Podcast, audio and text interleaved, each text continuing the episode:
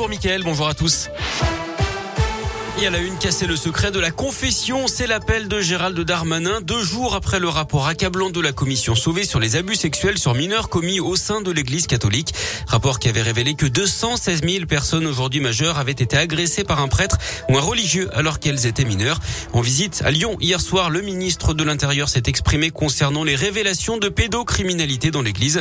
Il souhaite une levée du secret dans la confession. Écoutez-le. En tant que ministre de l'Intérieur, mais aussi en tant que père et en tant que citoyen, je veux dire que les crimes commis sur les enfants ne peuvent pas rester impunis. Et je crois que le rapport de M. Sauvé, il est à la fois extrêmement effroyable et doit tous nous permettre de réagir. Lorsqu'on est en connaissance d'un crime qui touche un enfant, il me semble que nous doit être pouvoir délier, c'est la loi qui le dit d'ailleurs, du secret.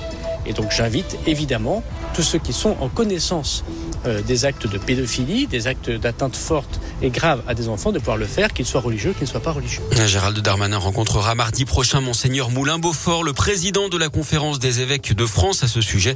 Le religieux avait estimé que la confession était, je cite, plus forte que les lois de la République.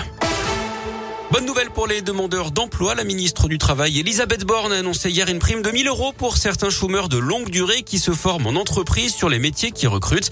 La moitié de la somme sera versée au début de la formation, l'autre moitié à la fin.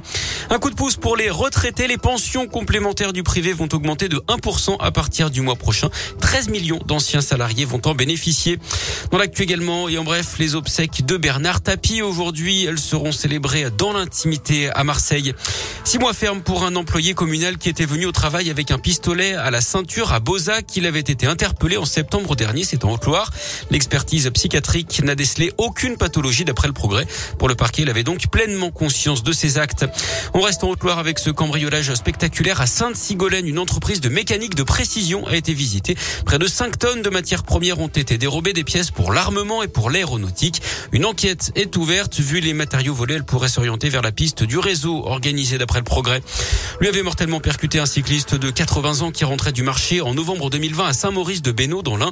Un conducteur a été condamné à six mois de prison pour homicide involontaire hier au tribunal correctionnel de Bourg-en-Bresse. Et puis toujours dans l'Ain, cet appel à témoins pour deux disparitions inquiétantes.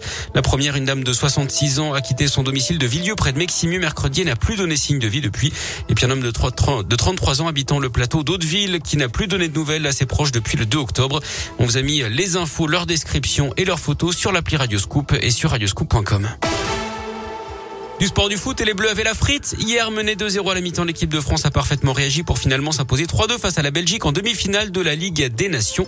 Les hommes de Didier Deschamps qui se sont donc qualifiés pour la finale de l'édition, ce sera dimanche soir et ce sera face à l'Espagne.